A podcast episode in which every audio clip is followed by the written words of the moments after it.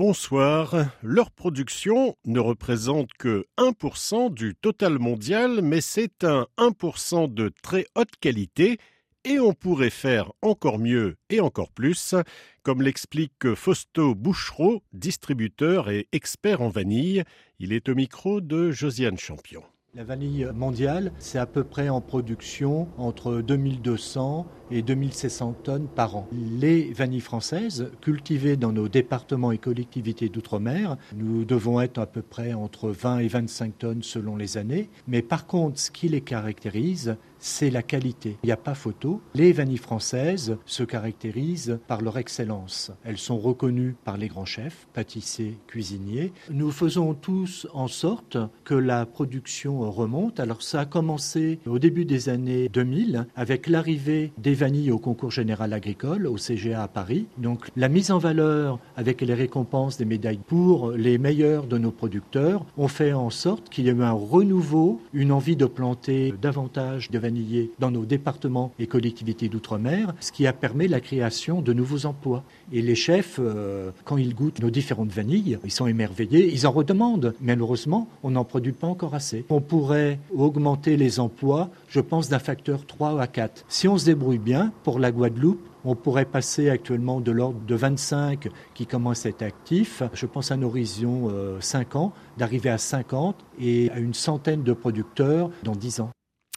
Coup de bluff ou risque réel? Selon une communication de l'usine Konyambo Nickel, l'usine métallurgique installée dans la province nord de la Nouvelle-Calédonie, une décision de mise en veille du site industriel appartenant au groupe Glencore pourrait être prise dans les jours qui viennent. Le message du PDG a été diffusé ce mardi auprès des salariés. Charlotte Manvy. Glencore attend en fait un geste concret. Vendredi dernier, le groupe Nickel qui prépare l'accord censé sauver la filière annonçait que des avancées substantielles avaient été réalisées qu'un projet de pacte nickel avait été consolidé.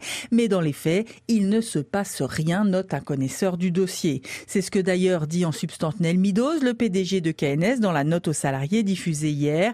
Malgré certains progrès, le groupe n'est pas parvenu au consensus dont nous avons désespérément besoin, écrit-il.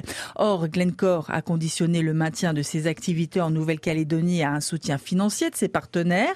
Date butoir le 29 février. Alors même si aucune décision définitive n'a été prise, il faut dès maintenant préparer l'ensemble des scénarios, y compris la mise en sommeil, précise KNS. Ce serait en tout cas un scénario catastrophe pour les 1319 salariés de l'entreprise, auxquels s'ajoutent près de 1500 employés, des fournisseurs et sous-traitants, mais aussi pour les comptes sociaux, puisque ce serait autant d'argent en moins pour la CAFAT.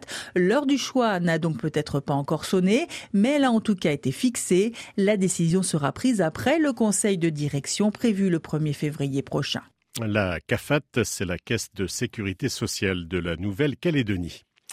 Après Emmanuel Macron, qui a annoncé la nomination de deux personnalités qualifiées pour faire le point des demandes d'évolution statutaire dans les Outre-mer, c'est l'Assemblée nationale qui se saisit désormais du sujet. Le député de la Guyane, Davy Riemann, également président de la délégation aux Outre-mer, vient de lancer une mission d'information sur le même thème. Serge Massot.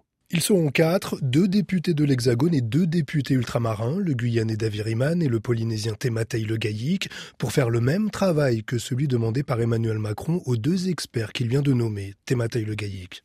Il nous avait annoncé que les deux experts allaient être choisis en novembre pour un, premier rapport qui serait rendu en janvier, ce qui n'est pas le cas puisque c'est en janvier qu'il nomme ces, ces, deux personnalités. L'exécutif fait son travail, le législatif fait son travail. Pour la réunionnaise Nathalie Bassir, c'est l'occasion de faire le point sur toutes les demandes d'évolution statutaire, même si pour elle, ce n'est pas vraiment une priorité.